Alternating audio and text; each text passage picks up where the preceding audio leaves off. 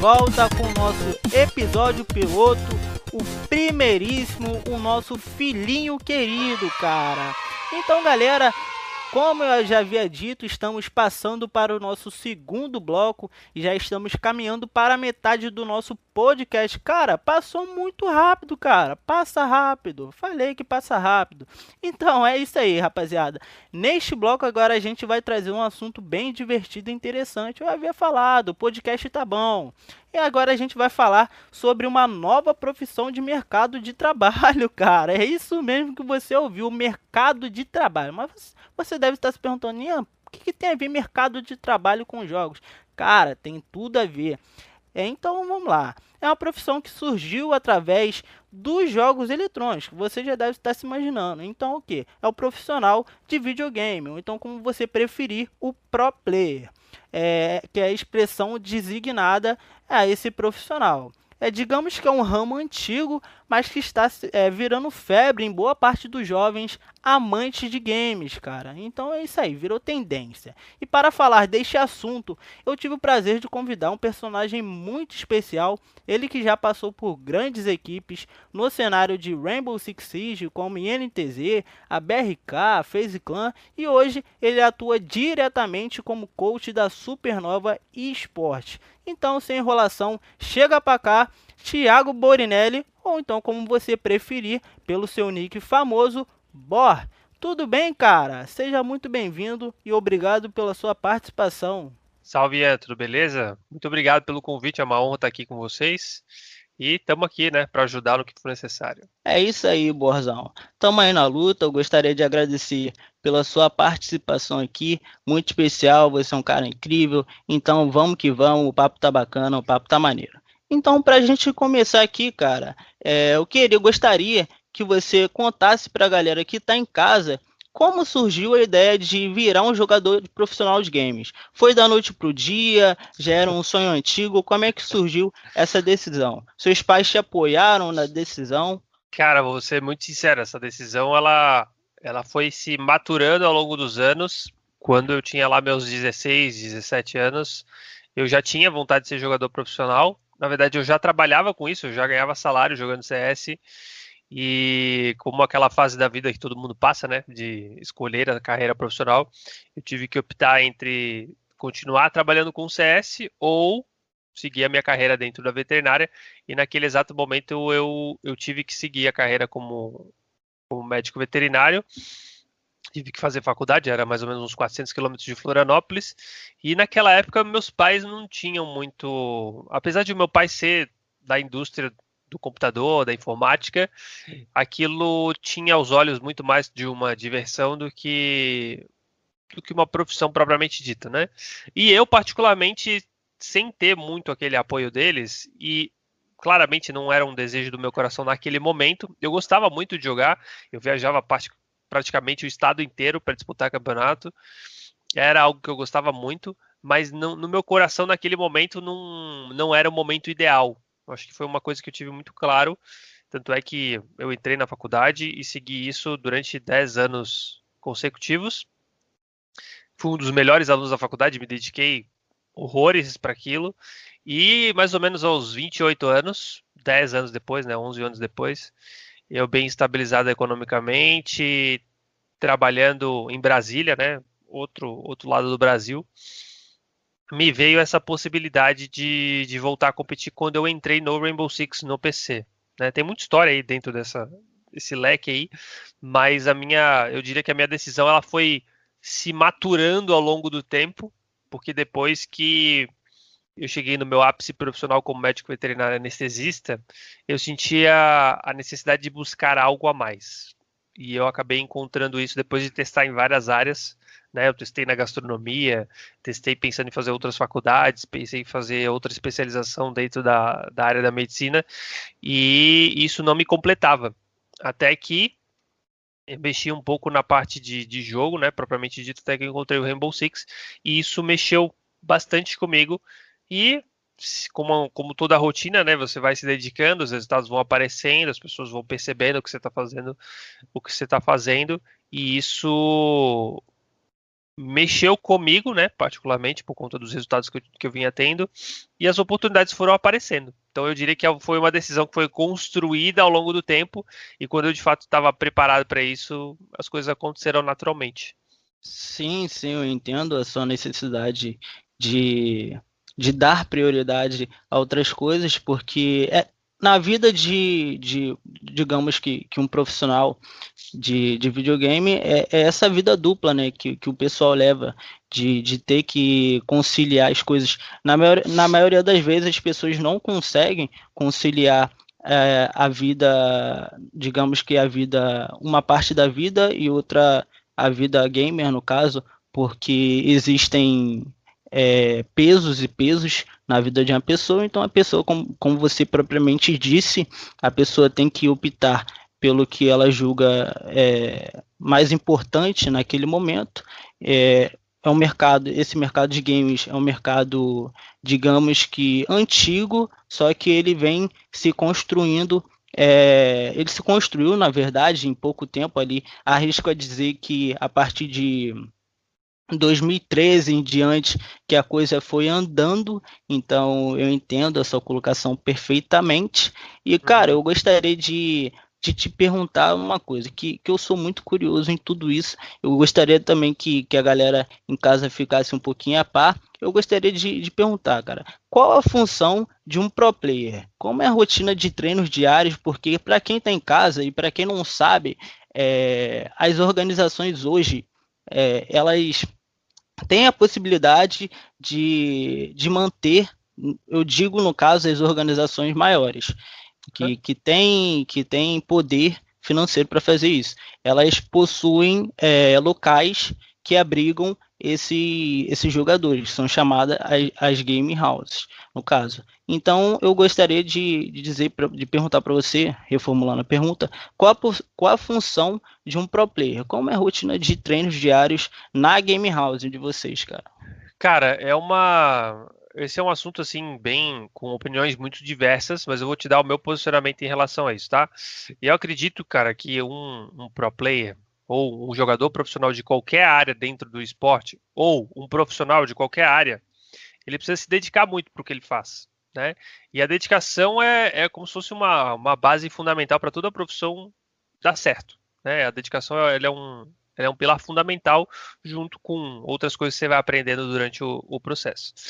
E do meu ponto de vista, cara, o pro player ele, ele precisa ter uma, uma rotina literalmente como se fosse de um atleta. Eu costumo falar isso para os meus alunos, né? Tem uma, existe uma grande diferença entre um atleta e uma pessoa que gosta de jogar. Existe uma diferença enorme, apesar de na prática parecer muito semelhante para os olhos de muitas pessoas. Uh, e, tem a, e, e existe essa opção, né? Assim como existe no mercado de trabalho. Você pode entrar no mercado de trabalho para ser mais um, ou você pode entrar no mercado de trabalho para ser o cara né, para ser o, o, diferencial no ambiente onde você se encontra. E quando a gente fala de ser diferencial no ambiente onde você se encontra, a dedicação ela está de mão dada nisso. Então, assim, quando a gente fala de game house, por exemplo, esse é um sistema que, que tem crescido no mundo inteiro, mas que eu particularmente não gosto. Eu particularmente não, não, não apoio esse tipo de iniciativa, mas eu sei que ele é fundamental no processo de evolução da carreira de esportes. Então, eu, apesar de não gostar disso, eu sei que isso é um processo na fase de desenvolvimento de um jogador profissional. Por que, que eu estou te falando isso? Porque eu acredito que o ser humano em si, ele não é só o jogo. Ele não é só trabalho. Ele não é só aquilo. A gente é feito de uma porrada de áreas que precisam ser atendidas. Então, assim, colocar atletas para viver aquilo 12 horas, 15 horas, 16 horas por dia é bom, é bom, mas precisa haver equilíbrio. Então, no meu ponto de vista, como o cenário é novo, como ele está se desenvolvendo hoje, é natural que as pessoas saiam das suas casas para trabalhar em game houses, certo? É um, é um exemplo. Trabalhem nisso, se dediquem nisso mas não vivam só disso. O meu ponto ideal, que, que alguns times grandes já fazem, é o chamado home office. E aí isso vai depender de cada realidade de cada jogador, né? Do que ele quer para a vida dele. Isso tem, isso tem muito mais relação com o que a organização oferece e com que o atleta se sente mais confortável do que necessariamente só tem dessa forma ou só tem daquela. Então, assim, uh, o atleta em si, ele pode ter a opção de ficar dentro da game house. Mas tem algumas equipes, algumas, algumas grandes organizações que já adotaram um sistema chamado home office. O que, que seria esse sistema home office? É um sistema onde você vai, treina, faz as suas coisas relacionadas ao jogo, relacionadas ao time e volta para sua casa. Sacou? E quando volta para sua casa, aí pode ser na casa dos pais ou pode ser na sua própria casa, né? Dependendo da, da condição financeira que ele esteja em determinado momento. Então, a rotina um pro player, ela, ela envolve a rotina com a GH, né, com a Game House ou com o Game Office, e também envolve outros cuidados fora do jogo, né? Porque a galera, a galera acredita que provavelmente seja só sentar, se dedicar ao jogo e esquece, né? E quando a gente fala de atleta de alto desempenho, tem muitas coisas que precisam ser consideradas horário de sono, tempo de trabalho, alimentação, cuidados com a saúde de uma forma geral, né, exames periódicos, bons relacionamentos. É importante que um atleta tenha, por exemplo, uma namorada, é importante que ele tenha boas relações familiares. Isso, no meu ponto de vista, é um negócio que faz um atleta sair daqui para aqui em pouquíssimo tempo. Mas basicamente é isso. Sim, isso que você destacou é muito importante é, que a galera acha que é somente sentar a cadeira no, é, sentar na cadeira, é, abrir o PC e jogar. A galera realmente, boa parte da galera que, que tá de fora desse competitivo profissional acha isso, mas é muita coisa envolvida, cara, porque nesse ramo, as, eu, diga, eu diria, arrisco a dizer, que o polo hoje, aqui no Brasil, no caso, ele é concentrado em, em, sua boa parte em São Paulo.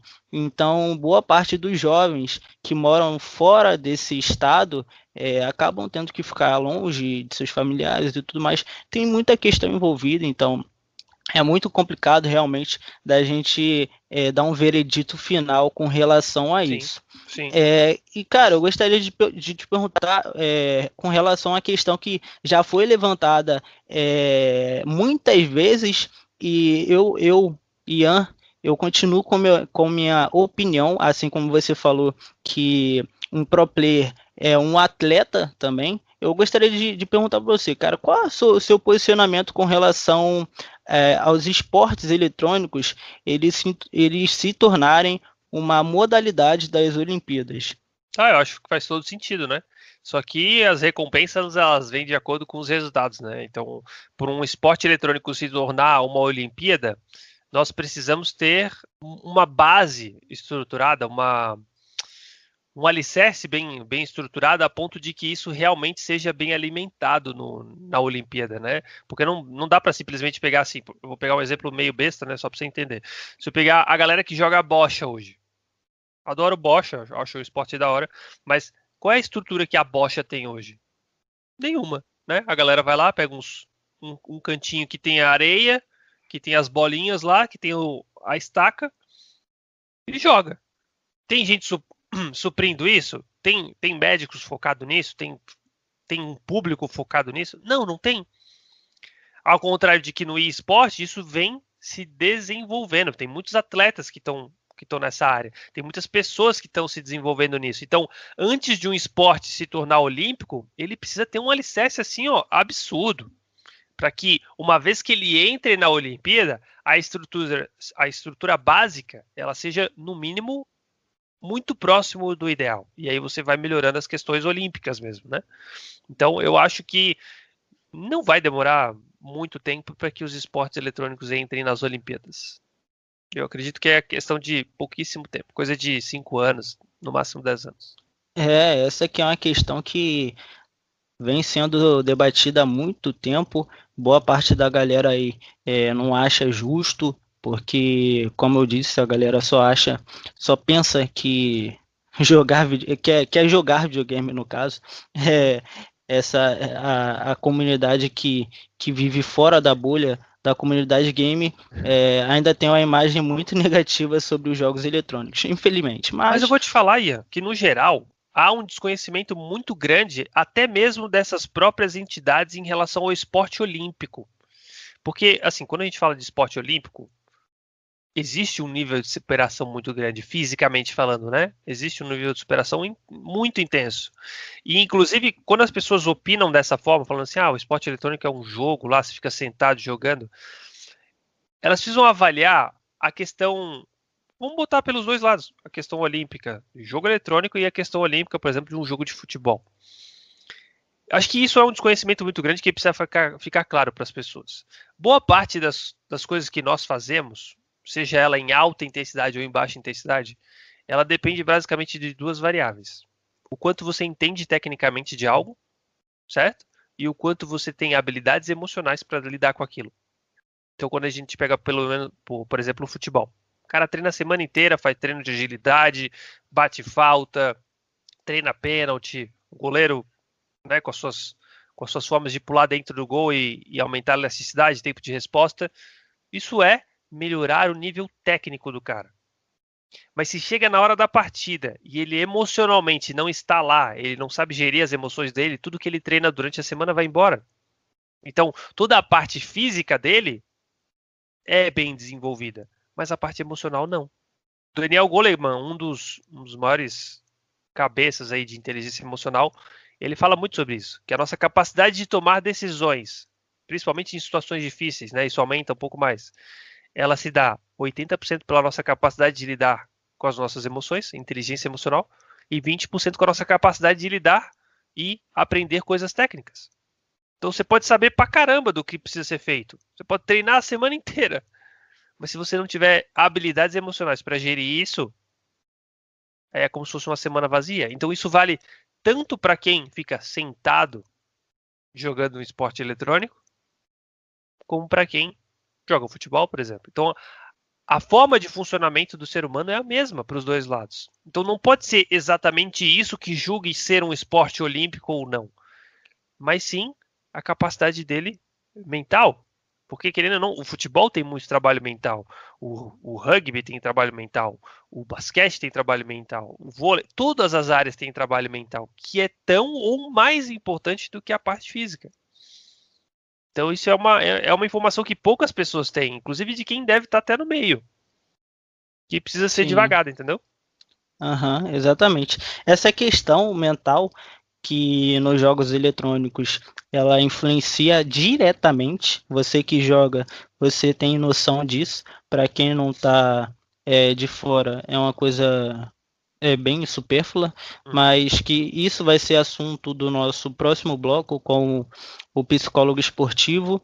E agora o nosso saindo um pouco desse assunto mais, é, digamos que esportivo, agora a gente vai, já que você deu a deixa, eu vou, vou te perguntar é, uhum. sobre essa questão psicológica. Cara, como é que é feita a preparação da equipe em dias de jogos?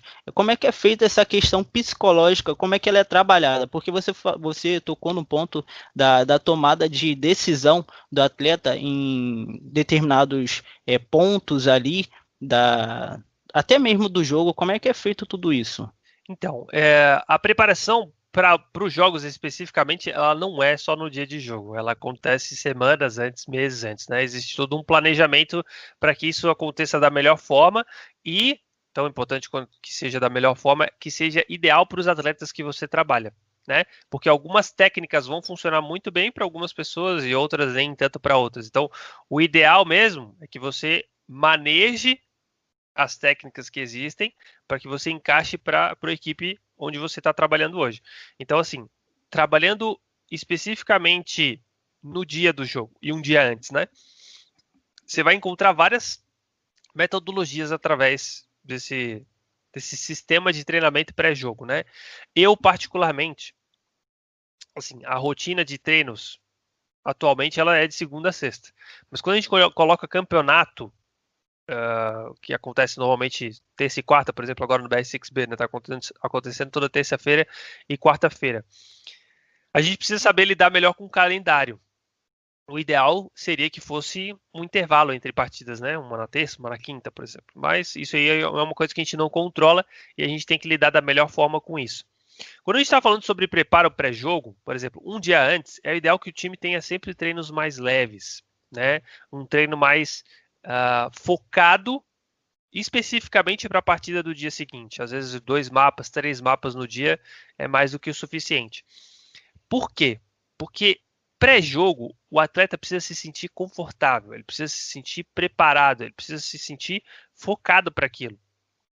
E às vezes, uma carga demasiada de treino no dia anterior, e ainda considerando que ele pode estar fazendo academia, que ele pode ter um dia estressante e tudo mais, esse ambiente precisa estar muito bem controlado para que ele se sinta em paz. Acho que paz é uma palavra que representa bem um estado favorável para que um atleta desempenhe bem dentro de uma partida, para que ele não fique ansioso, para que ele não fique com medo. Mas no dia de jogo especificamente, é importante que haja um planejamento para entender, por exemplo, quais são os mapas que vão ser jogados, quais são os operadores que vão ser banidos, né? Agora falando especificamente de Rainbow Six, que é o que eu estou trabalhando hoje. Uh, tem que ter um tempo de aquecimento, um tempo de meditação pré-jogo, um tempo de reunião pré-jogo, para alinhar o que vai ser feito, o que não vai ser feito. Tomar cuidado com a alimentação, que é um negócio que eu sempre falo, né? Eu acho que a alimentação é um estilo de vida, não é uma parada que você tem que fazer, é um estilo de vida que você precisa seguir, porque atletas rendem muito mais quando eles têm um estilo de vida de alimentação uh, saudável, né? Uma orientação com nutricionista, isso é extremamente importante. E eu acho que basicamente isso, é ter uma rotina principalmente, outra coisa extremamente importante, o sono, né? Tempo de sono. Hoje em dia a gente tem uma, uma geração estragada em relação a horário de sono. E quando eu digo estragada, não, não me entenda mal, é no sentido de desregulada. A gente tem muitas pessoas que, que trocam o dia pela noite, achando que isso vai ser, por exemplo, uma coisa saudável, quando na realidade não é. Né? Tem, tem muitos estudos que, va que falam sobre o pico de melatonina, né, dentro do, do ser humano, e existem basicamente três estilos de pico de melatonina. Para quem não sabe, melatonina é um hormônio relacionado ao pico de sono, né, qualidade de sono, e tem relação direta com a luminosidade. Então, por exemplo, quando você está na frente da tela do computador, isso é um estímulo luminoso. E quando você tem estímulo luminoso de alta intensidade, às vezes até de pequena intensidade, você tem alteração direta na produção de melatonina. Então, quando a melatonina está alta, você naturalmente tem sono. E o fato de você estar exposto a muito tempo de luz, isso desregula o seu sono. Então, ter um tempo de sono é fundamental. E por que, que eu estou falando e enfatizando tanto essa parte de sono? Porque o sono ele tem tem uma relação íntima com o seu processo de memorização. Se um atleta tem sono desregulado, se ele não dorme direito, você pode ter certeza que o processo de desenvolvimento dele durante a semana vai ser, ser prejudicado. Por quê? Porque não há uma memorização consolidada. Quando ele poderia estar trabalhando dentro do jogo com memórias de imediato, às vezes ele tem dificuldade para tomar uma decisão, às vezes ele tem dificuldade para sair de uma situação de jogo justamente porque ele não está dormindo bem. Então são coisas que a gente tem que prezar no aspecto geral. Sim, isso acontece. Cara, eu, eu sou um jogador casual, mas isso acontece bastante comigo. Essa, esse poder de tomar decisão, porque às vezes, ontem mesmo aconteceu, eu tava jogando é, Call of Duty, Warzone, e acontece de eu me deparar com várias situações e depois que acontece a situação problema que eu venho lembrar, eu falei, cara, poderia tomado essa, ter tomado essa decisão e acabei que não tomei e acabou que eu tive que aquela decisão que eu não tomei influenciou diretamente naquela situação. Tipo, é uma coisa muito é, eu admiro as pessoas que têm esse poder de tomada de decisão, porque realmente é uma coisa difícil a ser trabalhado, mas quando você lapida essa parte, aí é sucesso. É, é sucesso total. Sim. É, saindo um pouquinho dessa parte de, de preparação é, psicológica, eu gostaria de, de fazer uma pergunta é, mais um pouco direta agora, que é, essa profissão de pro player, de jogador profissional de, de videogame, ela surgiu a, a digamos que não há pouco tempo, ela já é antiga, como eu falei, é, ali em meados de, de 2000, dos anos 2000 para frente, ela foi se consolidando, se, se, se, desenvolvendo, é, ainda mais com, com a chegada da internet e tudo mais, o pessoal foi, foi construindo. Eu, eu arrisco a dizer que, como eu disse, para você que a partir de 2013 em diante que ela foi se tornando mais rentável, eu gostaria de perguntar para você se hoje dá para viver somente como jogador profissional de videogame. Dá, dá, com certeza dá. com certeza. Isso, lógico, é, é como se, assim, eu enxergo hoje que, a, que essa profissão ela está bem solidificada. Eu falo isso não só pelo Rainbow Six, dá para falar pelo LoL, dá para falar pelo, pelo CS, por outros jogos, que são as áreas que eu mais que eu mais olho hoje em dia, né? Mas tem muitos outros esportes aí que tem que tem uma compensação financeira muito boa. Uh, a questão é o que eu sempre falo, né, cara? Você precisa trabalhar para ser o melhor no que você faz. Então, assim como qualquer outro emprego, né? Se você for um médico mediano, você vai receber o, o, por isso. Se for um dos médicos mais tops do mundo, você vai se receber por isso, e assim sucessivamente. Então, é importante a galera ter essa ideia, né? De que se você for entrar no mercado, não, não entre para ser só mais um. Isso é um. Esse foi um dos grandes motivos, por exemplo, de eu ter criado os meus cursos, né? Porque eu vejo que tem muito atleta que tem um potencial incrível para ser, assim, fora da curva e os caras não se dedicam, e os caras não, não, não investem nisso, né? Não investem tempo, não investem estudo. E infelizmente esse tipo de atleta vai ficar no, na média, né? E atleta na média tem reconhecimento da média. É basicamente isso. Aham, uhum, não, eu entendo. Essa questão de, de performance. É, performance mesmo. É, ô, Boa, a gente já está se encaminhando aqui para o final antes de dar o destaque final aqui do seu, do, da sua participação no podcast, eu separei duas perguntas de dois ouvintes do, aqui do RC Expedia. A primeira pergunta vai ser do, do Caio Kurt, ele também que ele já que ele compete é, profissionalmente, mas no, no, ramo mais amador, ele perguntou para você, Coach Bor, por que muitos jogadores não conseguem entrar no cenário profissional? Se é falta de vontade ou de oportunidade? Ah, eu costumo dizer, Ian, que o fato de você entrar num, num cenário, ele tem relação direta com a responsabilidade de lidar com as pessoas. Né? O contato é um negócio muito importante. E qual foram as opções que ele deu?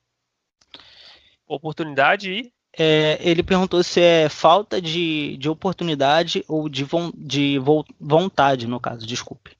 Acho que cada um pode ter o seu motivo, né? Mas eu costumo falar que oportunidades elas não faltam para ninguém.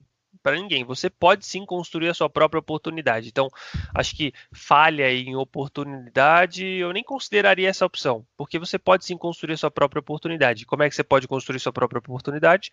Trabalhando duro e se relacionando bem com pessoas, né? O mundo é sobre pessoas.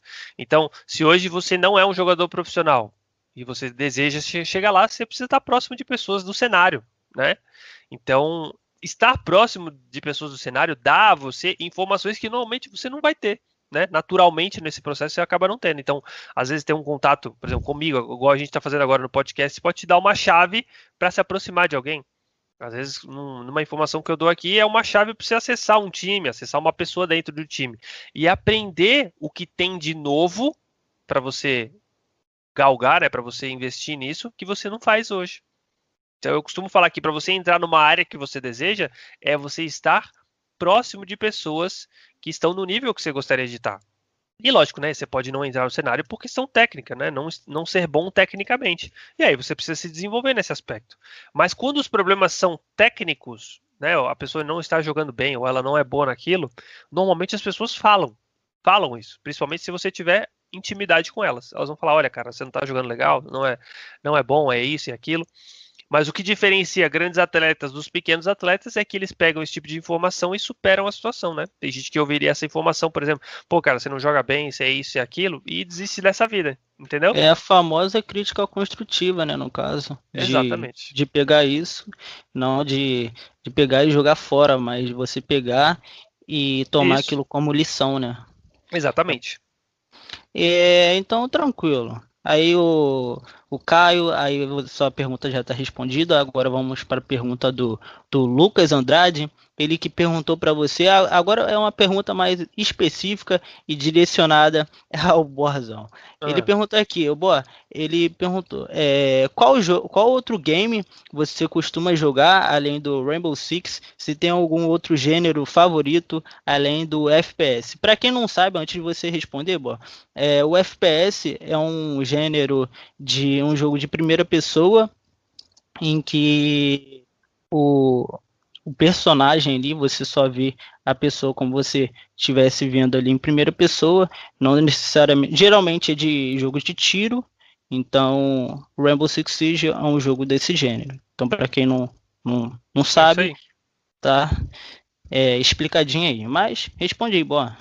Cara, eu eu particularmente sou uma pessoa que gosta muito de se desafiar. No momento atual, eu tenho jogado muito pouco outros jogos, tá? Porque eu tô com uma rotina de trabalho bem intensa em relação ao time, em relação aos meus alunos, e isso tem ocupado bastante meu tempo. Porém, nos meus tempos vagos, eu tenho o costume de jogar Pro Evolution com os meus amigos aqui em Brasília.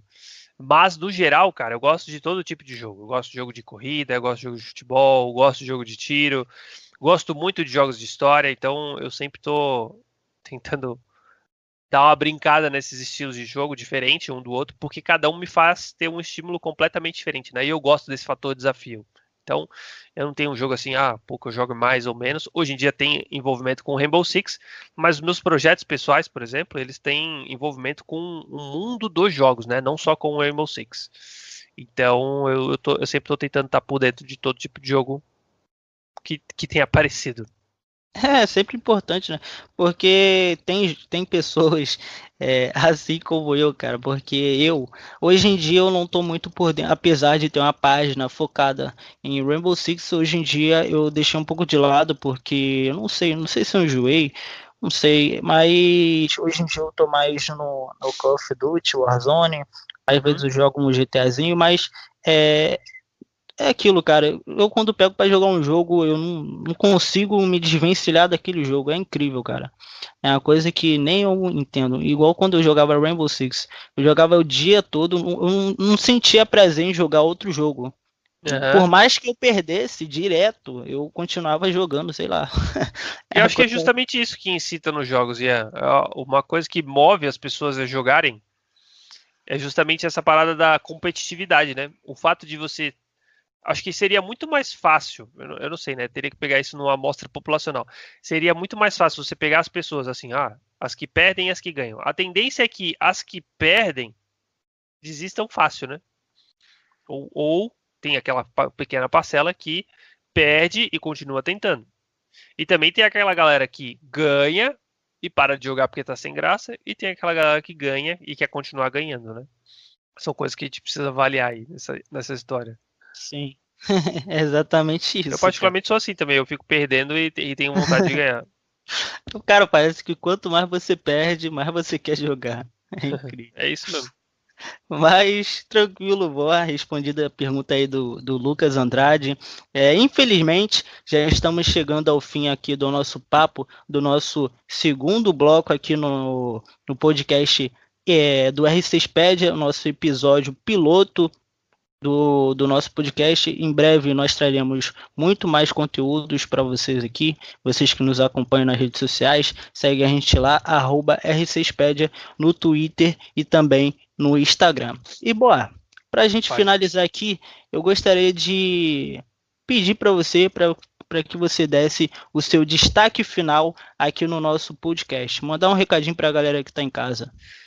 Olha, se eu pudesse dar um recado assim que que impactasse o mundo, meu grande, para a galera realmente prestar atenção nisso. Acho que uma coisa, acho que a, a, poderia ser inclusive um assunto de um podcast inteiro, Ian.